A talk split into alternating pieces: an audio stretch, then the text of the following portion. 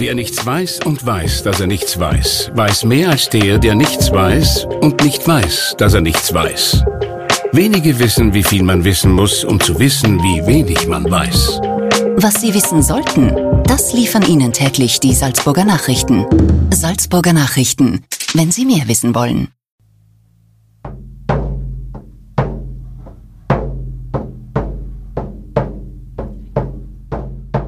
Also das war jetzt eine Trommel aus einem Wolfsfell. Interessant an der Trommel ist, dass ähm, dieses Fell ganz dünn ist, wie Pergamentpapier. Und man möchte das nicht glauben von einem so, ja, wie oft genannt wird, gefährlichen Tier, von einem ähm, brutalen Räuber. Ähm, ja, aber wir haben ja auch den, das Sprichwort, der hat aber eine dünne Haut. Und in dem Fall passt es ganz genau für den Wolf. Und ähm, die Trommel ist dafür ein wunderschönes Zeichen. Die gefragte Frau. Ein Podcast der Salzburger Nachrichten. Viele nennen sie die Wolfsfrau.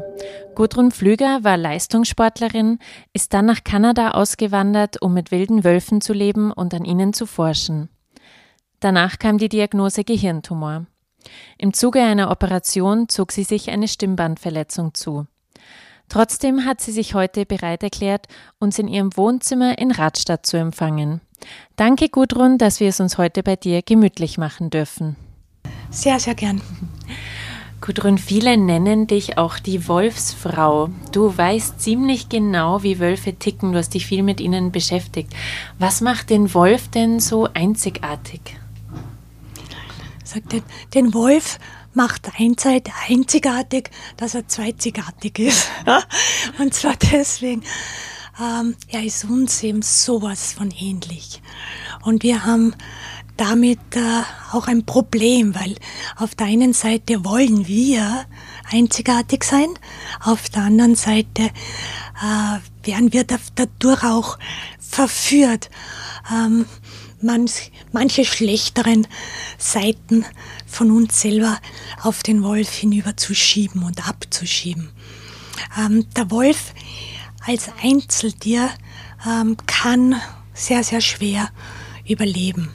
Aber im Rudel oder in der Fam im Familienverband, was ja ein Rudel ist, ist er sehr, sehr stark und äh, ja, einfach durch sein Dasein beeinflusst er ein ganzes Ökosystem bis hinunter in die kleinsten Fahne und äh, ja. Es gibt ja ein indianisches Sprichwort, das du selber manchmal zitierst und das heißt, ähm, ein, ein, Wolf zeigt sich dir nur, wenn er dir etwas erzählen oder mitteilen will. Was wollten dir die Wölfe denn im Laufe deines Lebens immer mitteilen? Also für mich ist der Wolf der Inbegriff äh, von Hoffnung. Der Wolf würde nie aufgeben. Durchschnittlich ist nur jede zehnte Jagd erfolgreich. Würde der Wolf sagen, nach zehn Jagden, wo er jedes Mal bis zum Äußersten hetzt, sie haben ja immer Hetzjagden, Jagden, äh, jetzt, jetzt höre ich auf, ich kann nicht mehr, äh, der, der Wolf schon lang aus, auf, ausgestorben. Das zweite ist, er hat einen unglaublichen Familiensinn. Ähm, wenn immer sage, der Wolf, dann meine ich immer der Wolf als, als Rudeleinheit. Ähm, sie beobachten sehr, sehr gut ähm, sich selber gegenüber ähm, im Zusammenleben. Das höchste Gut, was ein, ein Wolfsrudel hat, sind ihre Jungen. Ähm, sie haben wahnsinnig viel Geduld mit ihnen.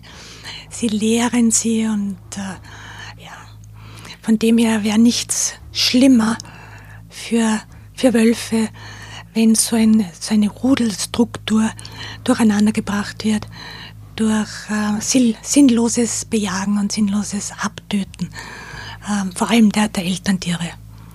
Aber wie kam es denn dazu, dass der Wolf in deinem Leben so eine große Rolle gespielt hat? Ähm, du warst früher Leistungssportlerin, hast mehrere WM-Titel nach Hause geholt, bist dann mit 28 Jahren nach Kanada ausgewandert und hast mit Wölfen gelebt und ihr Leben er erforscht. Warum hast du dich äh, dafür entschieden? Naja, eigentlich hast du jetzt schon den das äh, meine Antwort in diese Frage schon hineinverpackt. Der Wolf ist äh, unter anderem eben auch äh, der Ausdauerjäger oder der Sportler im Tierreich und da habe ich mich natürlich da schon sehr damit verfühl, ver, verbunden gefühlt. Auf der anderen Seite Kanada als Land ähm, war auch schon sehr, sehr attraktiv für mich und äh, die langen äh, Winter. Äh, ja, ich war vor allem auf den Spuren der wilden Wölfe. Und es hat nicht lang gedauert, dass, dass meine kanadischen äh, Studienkollegen dann gesagt haben, Gudrun, so viel Kilometer in Wolfsspuren äh, wie du hat kaum einer hinter sich. Weil die meisten dann gleich einmal wieder in die, äh, ja, in die Elfenbeintürme der Universitäten zurückgekehrt sind. Ich habe aber meinen Masters in Salzburg schon hinter mir. In Biologie war in das? Biologie, mhm. genau. Und wollte einfach jetzt Praxis, Praxis, Praxis. Und von dem her habe ich sehr, sehr viel, sehr, sehr lange, sehr, sehr einsame Tage äh, auf ja, oder in den Wolfspfaden äh, verbracht, äh, die mich auch dazu ja, einfach getrieben haben, sehr viel über das Tier nachzudenken. Äh, dann auch, warum gehe ich genau da, wo ich gerade bin? Warum nimmt der Wolf nicht auf der anderen Seite dieses Tals die Route? Ähm, wie verteilt sich das Ruder, äh, wie bewältigt er Straßen und andere Barrieren. Und wenn man das Jahr ein Jahr ausmacht, über insgesamt zehn Jahre, Tag und Nacht fast, ähm, dann bekommt man einfach ein äh, intuitives Gefühl, ähm, ein bisschen wie der Wolf zu denken, ja. Ich habe mir gestern noch eine äh, Dokumentation äh, angesehen. Ähm, da gibt es eine Szene, in der du auf einer Wiese liegst und ähm, Wölfe dich eigentlich einkreisen und an dir schnuppern und sich, also wilde Wölfe an, an dich heranpirschen sozusagen. Deine Kameracrew beschrieb diese Szene, glaube ich, als Wildnisszene des Jahrhunderts. Ähm, sie wussten gar nicht, ob sie dir zu Hilfe kommen sollten. An was denkt man da oder hattest du Angst in diesem Moment? Wie war diese Szene für dich? Ähm, ich muss jedes Mal, ist natürlich nicht das erste Mal, dass ich sie ja. gefragt werde, aber ich muss jedes Mal wieder von neu drüber nachdenken über meine Antwort, wobei die immer gleich bleibt. Also nein, ich habe mich nicht ge, äh, geängstigt. Und zwar deswegen, weil ich äh, schon so viel über Wölfe gewusst habe. Sie waren mir nicht mehr neu, sie waren mir nicht fremd. Ähm, und ich habe ich hab ihnen so viel Vertrauen, glaube ich, deswegen gegeben auch. Und ich habe sie mit allen meinen Sinnen gespürt.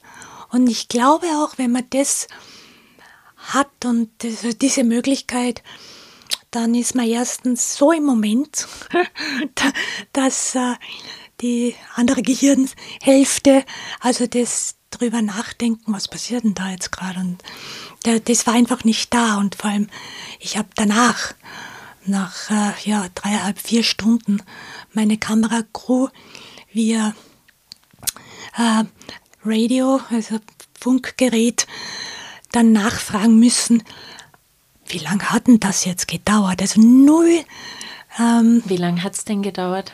Eben, sie haben mir dann gesagt, ja, aufgrund der sie haben ja ständig mitgefilmt und der Aufzeichnungen sind sie dann auf ja, knapp vier, viereinhalb Stunden gekommen. Ich bin dann im Endeffekt aufgestanden.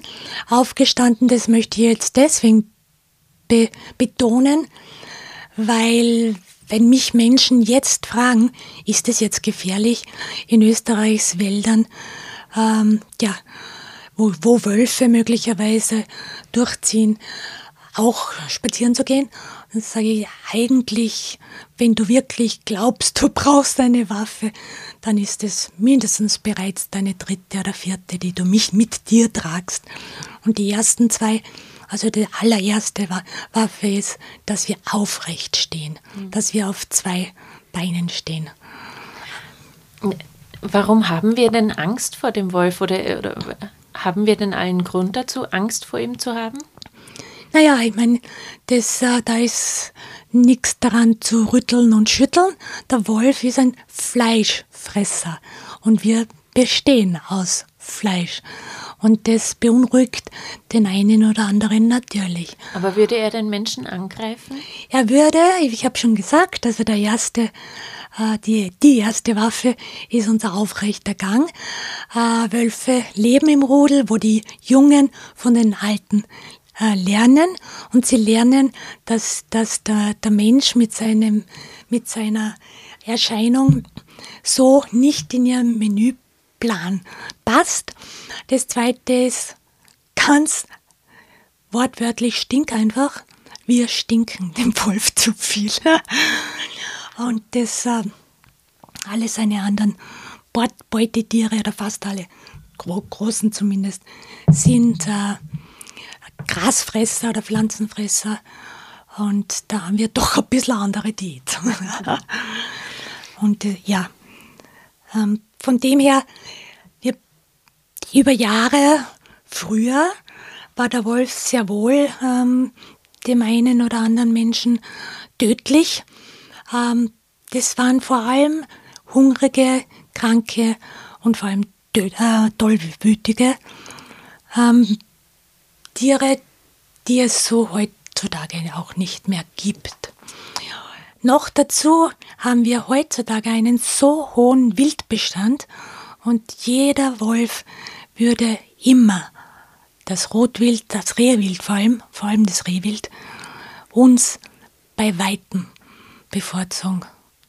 Und unter, äh, übrigens auch eben dem Schaf, also unter einem Prozent der Wolfsdiät besteht aus unserem ja, Haustier Schaf und Ziege. Ja. Auf diese Diskussion möchte ich nachher noch ganz kurz eingehen, auf diese aktuelle Debatte eigentlich. Du hast vorhin gesagt, der, der Wolf ist ein Tier, das nie aufgibt. Du hast selbst in deinem Leben auch oft Situationen gehabt, wo du, glaube ich, stark sein musstest. Ähm, Du hast 2005 äh, eine Diagnose des Gehirntumors bekommen, hast diesen dann, ähm, hast diesen schweren Kampf überstanden und er ist aber vor fünf, sechs Jahren, glaube ich, wieder zurückgekommen. Wie geht's dir denn heute? Ja, zuerst einmal danke der Nachfrage. Ähm, ich versuche jeden Tag in der Früh wieder neu aufzustehen und mit dem Gedanken, dass das eigentlich eh jeder muss. an manchen Tagen ist es schwierig, schwieriger, an manchen ähm, besser. Ich schaue ins Gesicht von meinem Sohn, der inzwischen zehn ist. Und äh, ja, und jetzt natürlich interessiert mich auch die aktuelle Diskussion des, des Wolfs in Mitteleuropa und ähm, habe nicht wirklich die Kraft, mich da aktuell ähm, meine Energie ähm, fast zu vergeuden. Die, die hören wollen, hoffe ich, dass die auf die richtigen hören.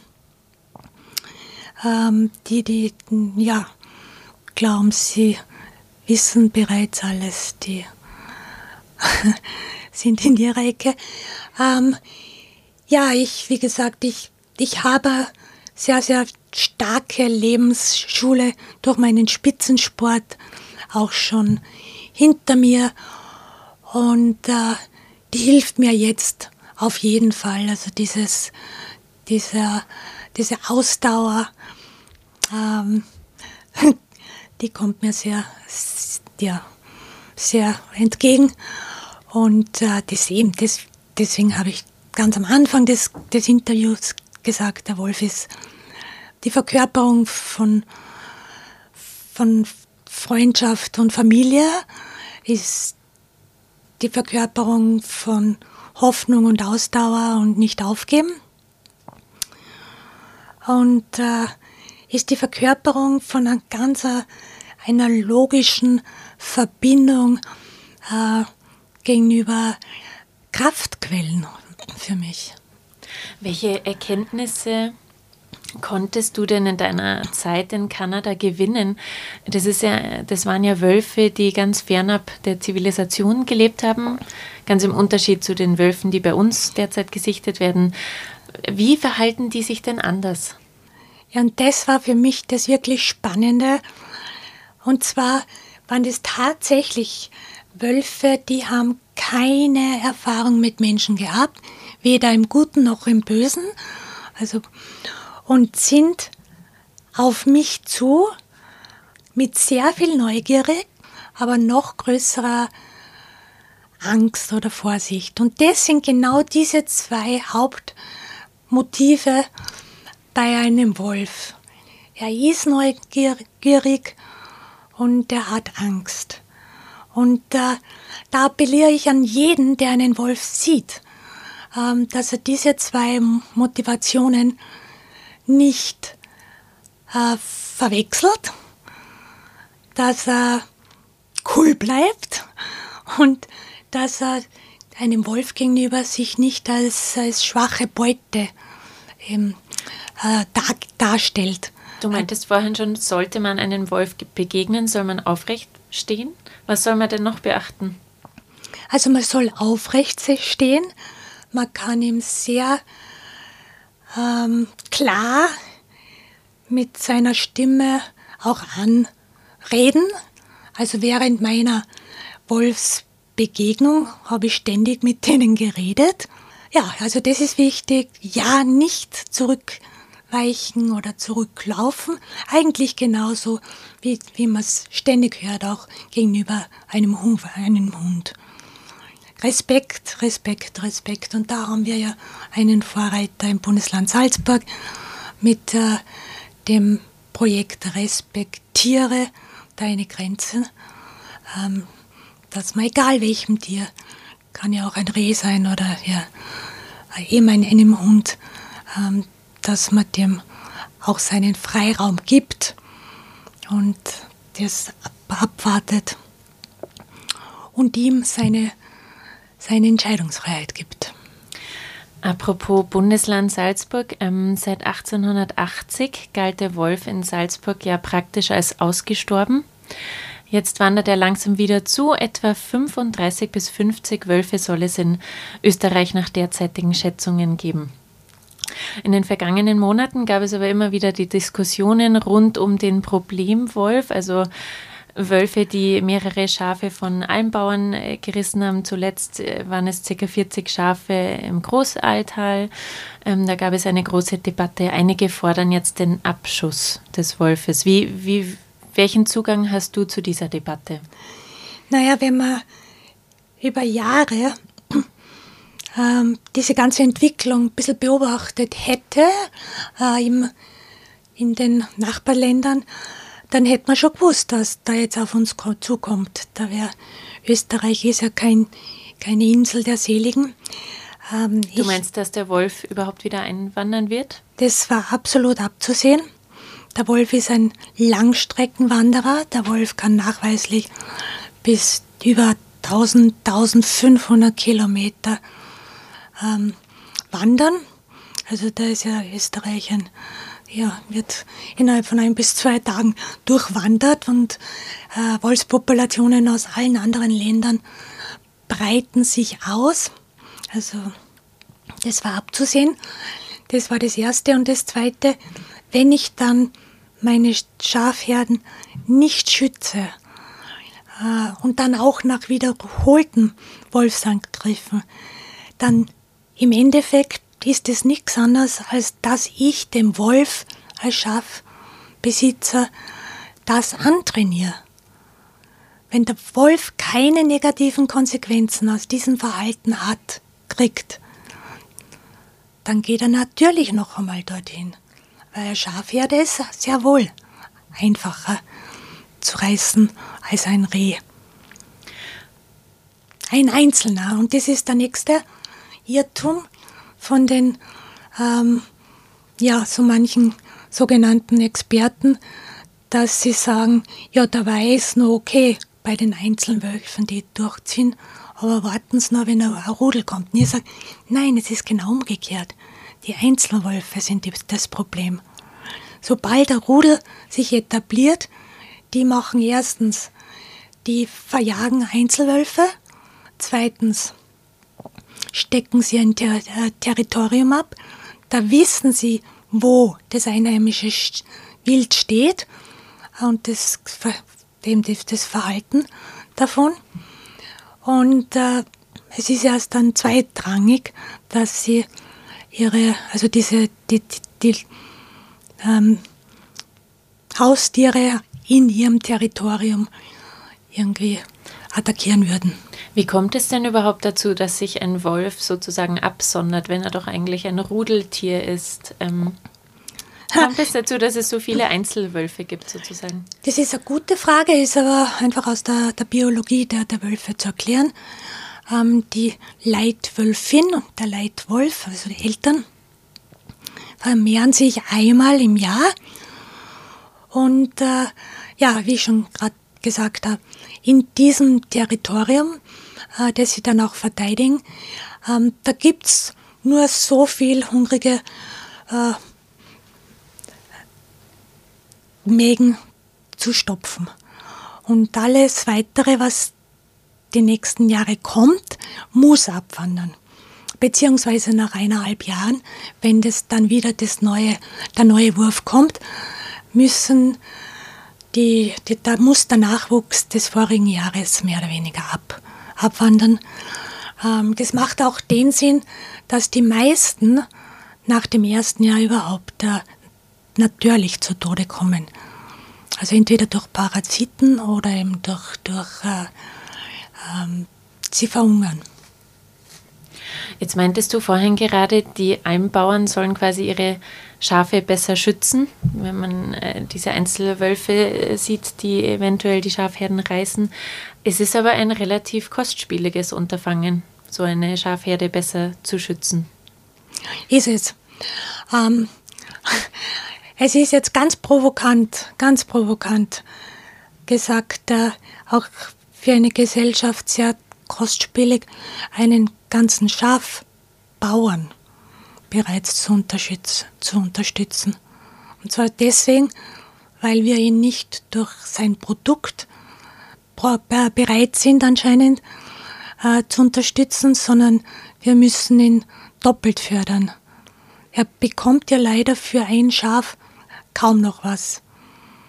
Wobei wir diese Debatte ja auch mit anderen Herden haben. Also das ist ja nicht nur bei den Schafbauern so. Ja, aber bei den, also bei den Schafern, da fällt am wenigsten an. Das ist das große Problem. Und es ist ähm, äh, bei die meisten Schafbauern haben das äh, im Nebenerwerb, stellen auf Schafe um. Also Schaf ist das einzige Tier äh, in Österreich, das in über die letzten Jahrzehnte vermehrt äh, gehalten worden ist. Kuhhaltung, Schweinehaltung ist ein bisschen zurückgegangen, aber die Schaf ist ja. Aber würdest du die Verantwortung, würdest du die Verantwortung jetzt auf die Gesellschaft umwälzen oder ist die Politik in der Pflicht oder ist der Schafbauer selbst in der Pflicht, seine Herde zu schützen? Alle drei. Im Endeffekt, äh, im Endeffekt ist es der, der Bauer, der das dann dann in die Praxis umsetzen muss. Er kann aber nur, er braucht die Mittel dazu. Und die Mittel muss von der willigen Politik, die von der Gesellschaft unterstützt wird. Wie würdest du denn mit einem sogenannten Problemwolf dann umgehen? Also du würdest wahrscheinlich keine Schießung des Wolfes äh, befürworten, sondern? Ah, würde ich sicher nicht, na, weil da, da kann der Wolf jetzt nichts dafür. Ähm, der Wolf kann nicht unterscheiden zwischen einer ungeschützten Schafherde und äh, einem Rudel Hirschen. Ähm, sobald gewisse Mindestschutzstaaten ähm, da sind und der Wolf wiederholt versucht, diese Stu Schutzmaßnahmen zu umgehen, ähm, dann muss man mal den ein bisschen näher be be beäugen. Weil das Problem ist ja, dass er dieses Verhalten dann auch äh, im Negativen in, in seinem Rudel, beziehungsweise wenn das eine Fee ist, an die, den Nachkommen äh, auch vererbt. Aber wie kann man das dann wirklich angehen? Weil du sagst, wir müssen ihn ein bisschen näher begutachten. Was, was kann man denn machen? Also ich bin ein totaler Ver ähm, Fan von Verkremung. Weil nur ein verkremter Wolf kann sein negatives äh, sein, sein Erlebnis weitergeben. Ein toter Wolf kann das nicht. Und wie geht das? Wie kann man den Wolf verkremen? Äh, mit Gummigeschossen, mit äh, ich sage immer, ein Wolf haltet viel aus, sehr viel. Aber was er überhaupt nicht will, sind Überraschungen. Plötzliche Überraschungen. Plötzliche laute Schüsse, ähm, plötzliche Lichtstrahlen, plötzliche ähm, ja, so Hundegebell, ähm, alles Mögliche. Wir haben einige Jahre in großen Ranches, in, äh, ja, auch mit, mit willigen Cowboys da alles Mögliche versucht. Ähm, die Flat Flatterbänder, die sind teilweise, haben die auch sehr gut gewirkt. Es ist eine äh, menschlich intensive Arbeit, das schon. Also du hast auch das Gefühl, dass Wolf und Mensch sehr friedlich zusammenleben können. Ähm, die Einheimischen, die Chaltuk-Indianer, haben mir einmal einen Spruch gesagt und gesagt, wir haben Jahrtausende lang friedlich nebeneinander gelebt. Und dann haben wir einen Pakt geschlossen und äh, der Wolf haltet sich bis heute an diesen Pakt. Das heißt, du würdest ähm, plädieren dafür, einen Pakt mit den Wölfen zu schließen? es hat mich zumindest zum, zum Nachdenken angeregt. Wie könnte dieser Pakt aussehen, so als Schlussempfehlung? Also ich würde dem Wolf auf jeden Fall eine zweite Chance in äh, Mitteleuropa geben. Wir wissen um so viel mehr inzwischen, wie er tickt, weil wie wir die, den letzten äh, Wolfs, Wolf in Mitteleuropa ausgerottet äh, haben, erst 100 Jahre später, mehr oder weniger, hat die Wolfsforschung so richtig an gefangen und inzwischen ist der Wolf einer der am besten untersuchten Säugetiere. Und von dem her habe ich keine Angst. Also das, der ist ja fast ein, ein offenes Buch. Solange man sich dafür interessiert und ihn, ja, ihm die, äh, die Möglichkeit gibt, Wolf zu sein. Apropos offenes Buch, vielen Dank, Gudrun, für diese Einblicke. Wir wünschen dir weiterhin alles Gute und bis zum nächsten Besuch. Ich danke dir. danke dir. Das war ein Podcast der Salzburger Nachrichten. Redaktion Katharina Mayer und Sabrina Klaas. Wenn Sie mehr wissen wollen, finden Sie uns im Internet unter www.sn.at.